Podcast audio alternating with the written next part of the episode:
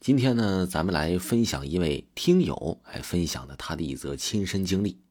他的名字呢叫做争霸联考。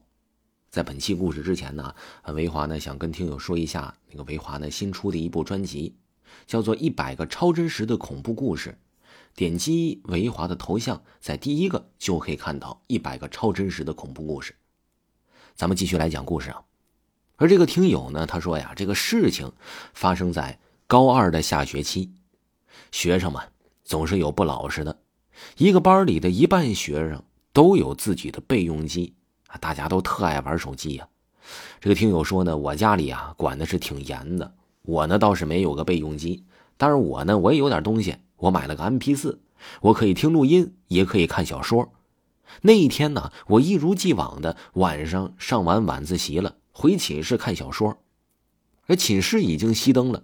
但是我仍然看的那是津津有味儿看了很久。我呢看了看时间，已经两点四十多了，我也不能再看了。明天上课呀，我估计我就看困了。于是我放下了 M P 四，我就准备睡了。也不知道过了多久吧，我已经要睡着了，但突然一股恐惧感涌上了我的心头，我甚至可以清晰的听见我猛烈的心跳。我睁开眼睛，却发现我自己动不了了。意识到我自己是鬼压床，我可能也没太在意，因为这听友说了，我之前我也有过这类似的经历，但以前呢，鬼压床没有那么强烈的恐惧感和心跳声。于是我努力的动我的手，想要缓解一下这种恐惧感。幸好没一会儿，我就可以挥舞我的手臂了，也可以动了。于是呢，我就继续睡去。就当我正要睡去的时候，猛烈的心跳声又把我吵醒了，一股强烈的恐惧感再次席卷而来，动不了的，这妈的怎么又被鬼压床了呢？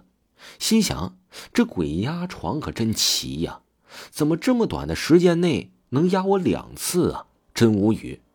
这个时候呢，我又努力的动了动我的手，可以动了之后呢，我也没管，我就继续睡了。想了想，我那时候啊也真是心大。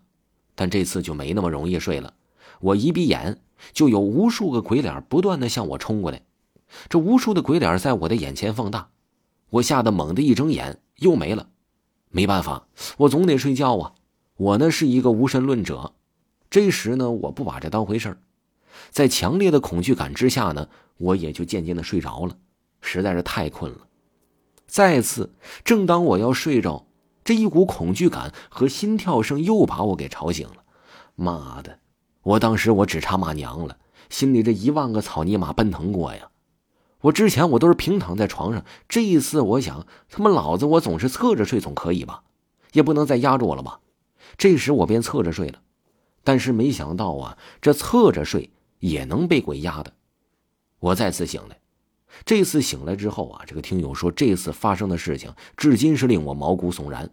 当我再一次在恐惧中醒来的时候，我当时人都麻了，一睁眼儿，我竟然看见了一个鬼。与其说是鬼啊，不如说是鬼和怪物的结合。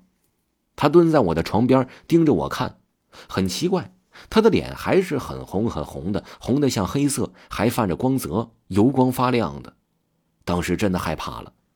我看着寝室里熟睡的舍友，很想向他们求助，但是他们都睡得很熟，都背对着我，我也发不出一点声音，动也动不了，只有眼珠子能动。